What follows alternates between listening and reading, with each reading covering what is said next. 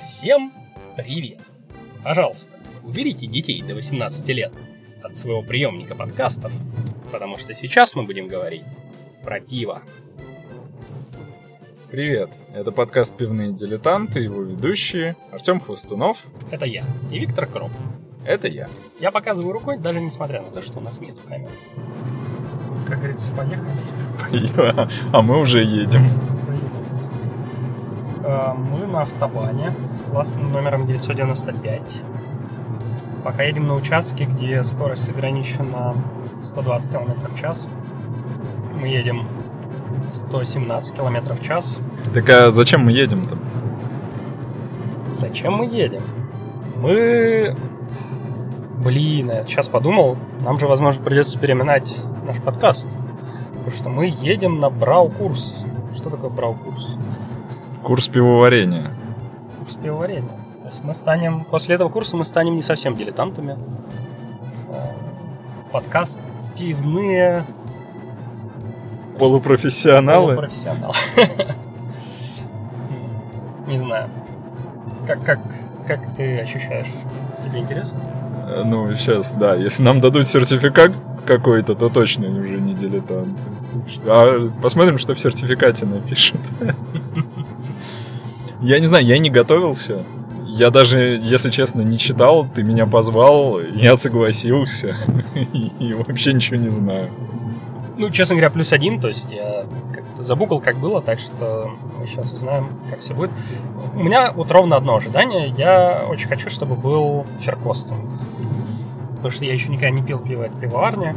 А, Должно быть интересно. Да. Мы тем временем съехали уже с автобана. Я впервые в этом поселке. Я даже забыл посмотреть его название. О, Оберхахинг. Что ты знаешь про Оберхахинг? Я вот знаю, что рядом в Унтерхахинг тот самый Биргартен, в котором придумали Радлер, во всяком случае, по легенде. Где? А, Ратлер. А Русон в... Э, Русон на Штахусе в пивной. Или в Матезере. Матезер. Ну, она на Штахусе. А, это Да. она и была. Да-да-да. А Вообще, кстати, сам по себе Оберхахинг очень прикольный. То есть, наверное, как место для жизни он очень классный, он невысокий. Рядом лес. э, В принципе, не очень далеко от автобана. Поэтому Сбан есть. можно добраться, да, куда-то из бан есть. Ну вот внезапно есть пивоварня, видишь, своя даже. Я про нее не слышал до этого. Да, я тоже не слышал, не видел. Ну, хотя, кого здесь удивишь? Здесь в каждой деревне должна быть своя пивоварня. Ну, в части города даже, сколько там есть в разных частях Мюнхена местных локальных пивоварен. Да, да, это правда. Вот ты, кстати, не знаешь, э, как здесь пивоварение регулируется? По-моему, до какого-то количества ты можешь варить, ни у кого не спрашивая разрешения. Сколько я помню, до 2000 литров в год, э, и если ты не продаешь. Если- Ну, то есть, если ты начинаешь зарабатывать деньги, то ты там, в принципе, обязан налоги, например, платить на это, но и э, на пиво еще и лицензию соответствующую надо как-то. Ну, потому что это Lebensmittel, то есть продукты, и то, что потребляют внутрь, оно должно соответствовать каким-нибудь санитарным нормам. Так, мы приехали вообще просто в маленький живой райончик. Сейчас тут у кого-то в подвале, видимо, будет... это, Или в гараже, в гараже, да. Вот у, нас в Аубинге э, аубингское пиво просто в гараже большом варится. Такой стартап типичный. Баварский. Да, в Силикон Вэлли в гаражах Google делают, а в Баварии пиво. Ну. А, Брауэр Район, Биргартен, да, он.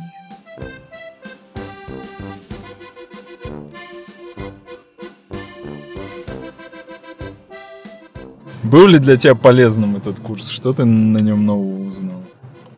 Ну, я вот не знаю насчет полезным. Ну, то есть, мне кажется, это как на колбасный завод прийти, узнать, что колбаса делается. Лучше, лучше было не знать. Лучше, наверное, не знать, да. Ну, то есть...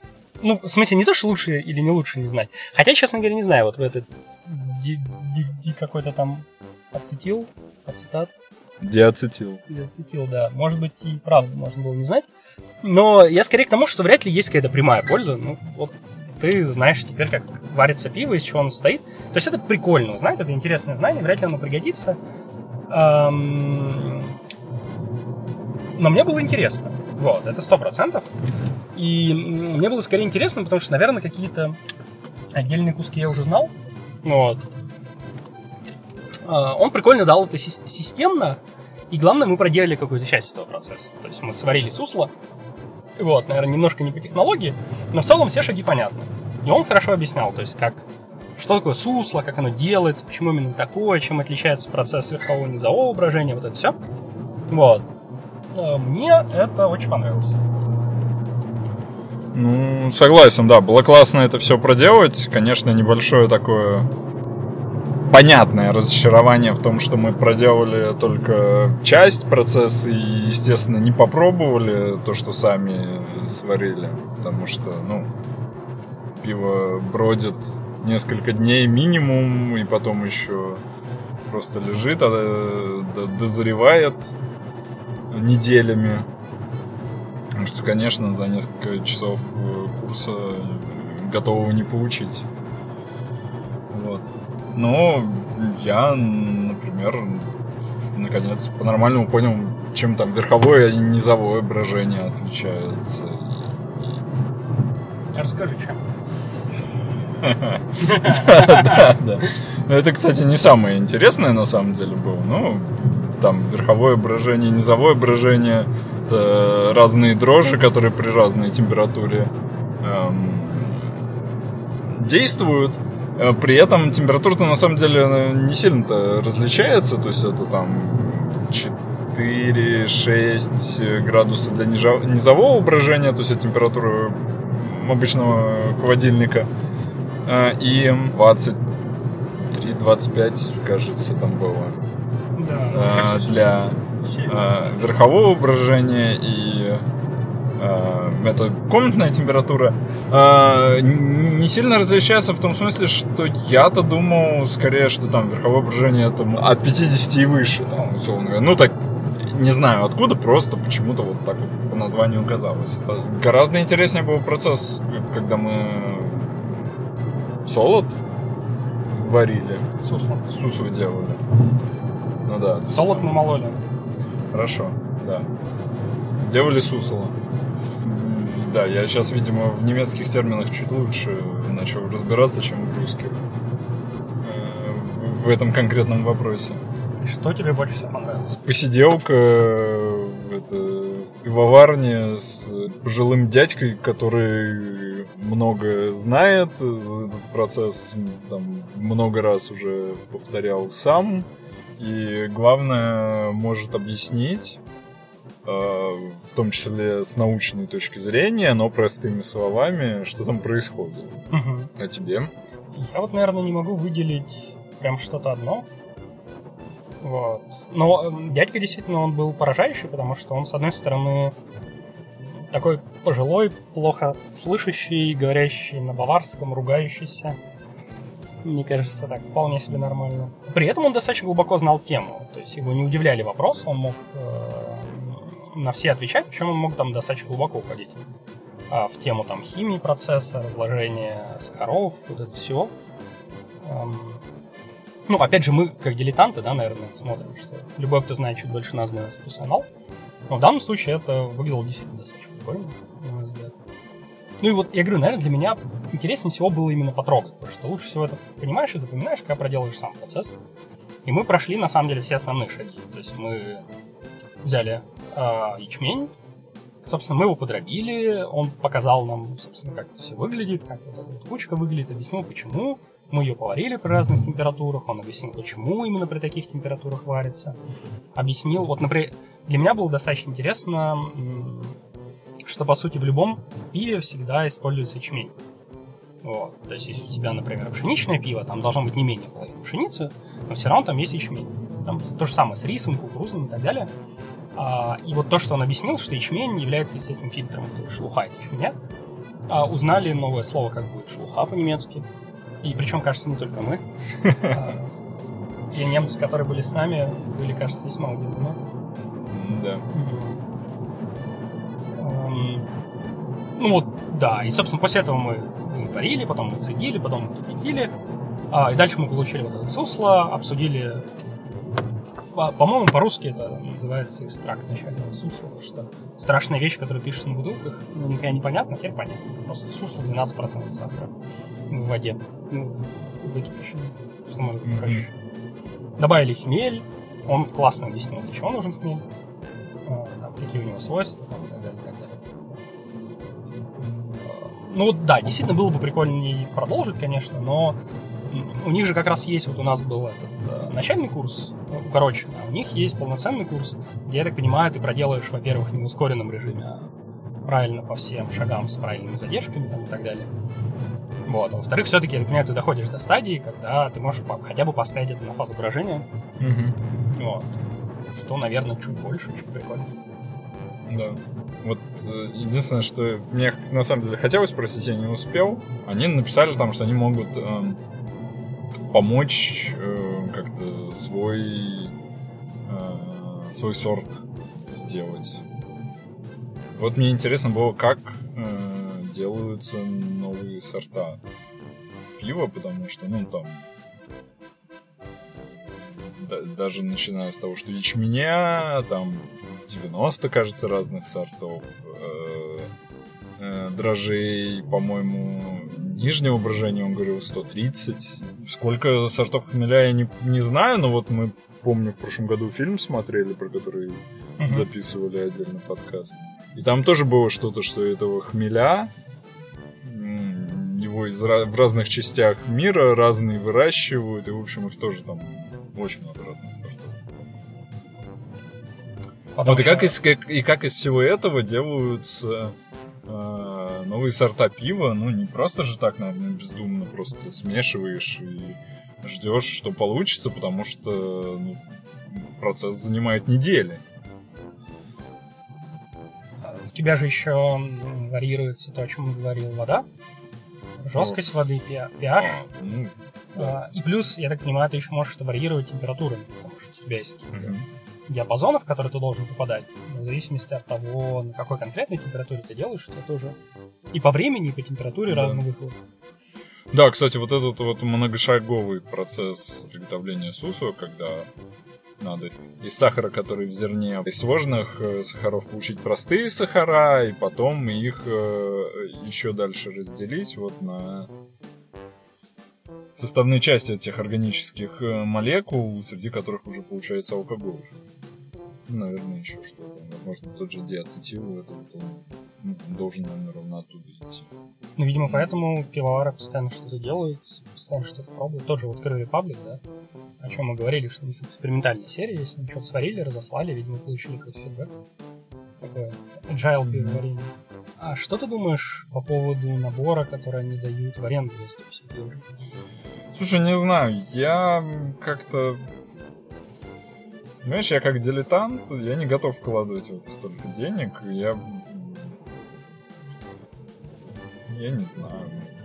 Пока мне больше нравится просто пиво покупать в магазине или вот на таких местных пивоварнях. Мы, собственно, у них, они, их пиво в магазине не продается, но мы взяли по сикспаку с собой. Ну там а... баварский сикспак с пол-литровыми бутылками. Да. Вот, потому что там с экономической точки зрения это, конечно, никогда не окупится себе что-то. Видимо, это хобби. Ну, хобби, да. Хотя вот из забавного наша пиварня деревенская, они начали тоже вот примерно, наверное, как эти ребята. То есть в середине города, в подвале, эм, у них что-то они там варили пиво. Я уж не помню, сколько они там, 20 гектолитров сварили, что ли. Или 200. Mm-hmm. Вот. Ну, в общем, или 200 тысяч, вряд 200 тысяч. Ну, не суть важно. Они сварили там сколько-то пива, и внезапно у них все разобрали. И они такие, опачки, пошли расширяться, расширились, еще наварили, у них опять все разобрали, в общем, Видимо, если ты как-то удачно попадаешь в нишу, у тебя хорошо получается. Да. Не, ну вот мы с курса вышли, а там в Бергартене сидит компания, то есть там местные, все там сидят, под гитару песни уже поют. В общем, у них явно есть какой-то местный штамтиш, э, то есть вот э, штамм Кунден постоянные клиенты, которые к ним всегда заходят. Возможно, они просто не хотят дальше расширяться, это тоже нормальный такой подход. Типа, ну вот мы до какого-то уровня выросли, когда нам нас ну, это явно самоокупается, какой-то им доход, который им хватает на жизнь, приносит, и они больше не хотят. Тоже подход, в общем. Ну, в целом, да. Видишь, то есть вопрос, наверное, даже не в окупаемости, а в том, что это хобби. Тебе это нравится, ты это делаешь. Угу. Хобби, мне кажется, должно быть по умолчанию с отрицательным доходом. То есть хорошо, что вообще есть какой-то доход есть. Не, не всякое хобби нужно похвастаться. Да не, конечно, конечно, я от хобби не требую того, чтобы оно деньги приносило. Скорее в том, что, возможно, я просто не считаю это хобби. Ну, точнее, как это... Мне такое хобби, видимо, не очень интересно. Ну. Пиво пить нравится, готовить да, как-то,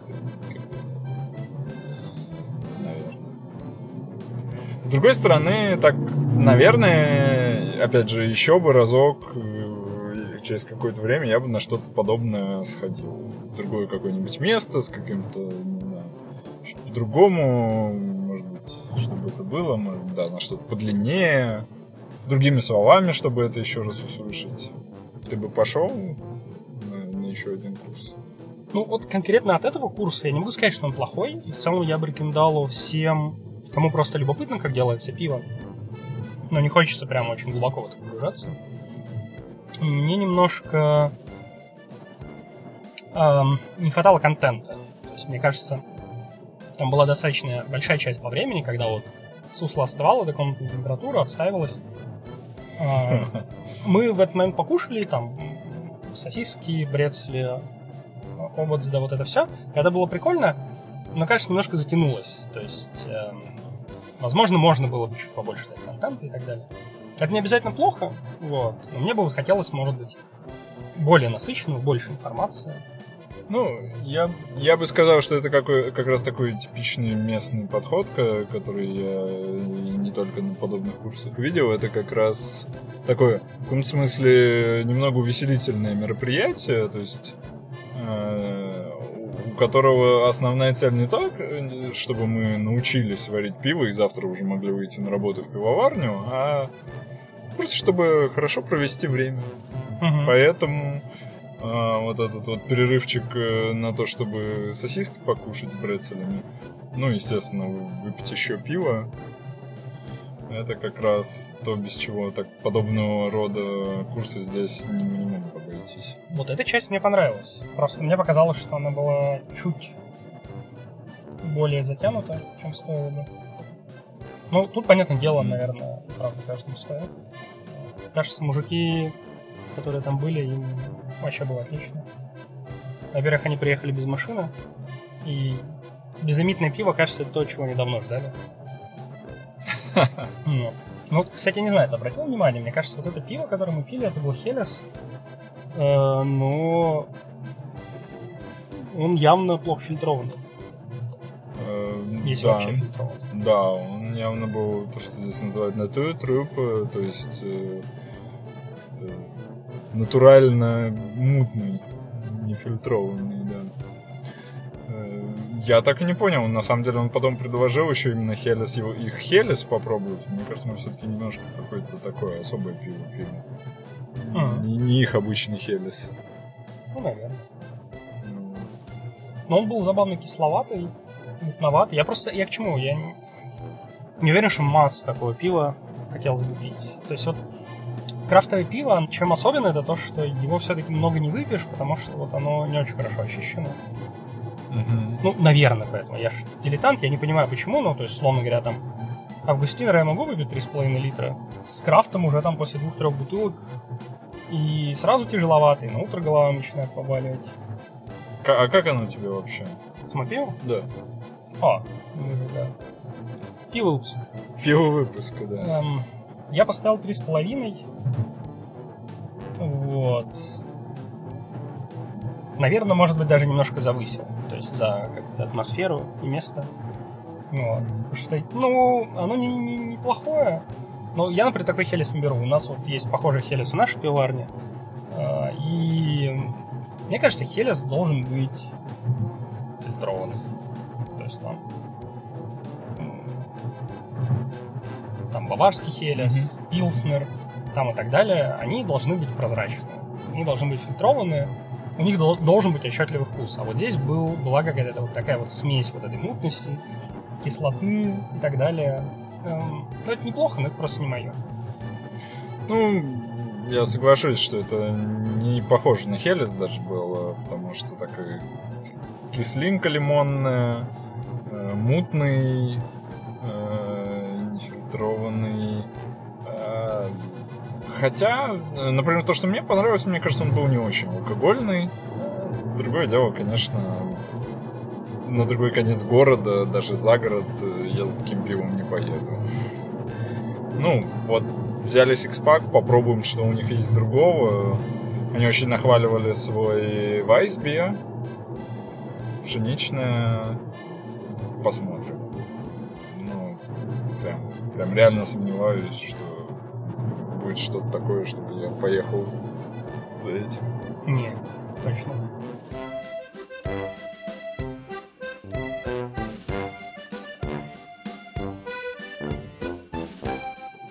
Ну и на этом на сегодня все. Подписывайтесь на наш подкаст в Apple Podcast, Google Podcast, Spotify, везде, где вы слушаете подкасты. Обязательно заходите на наш YouTube канал, чтобы поставить там колокольчик, на- нажать на кнопку подписаться и палец вверх под всеми нашими видео. Там же будут прямые трансляции записей наших эпизодов. Ну, а с вами были пивные дилетанты Артем Хвостунов. и Виктор Круг. Servus. Servus. Tschüss.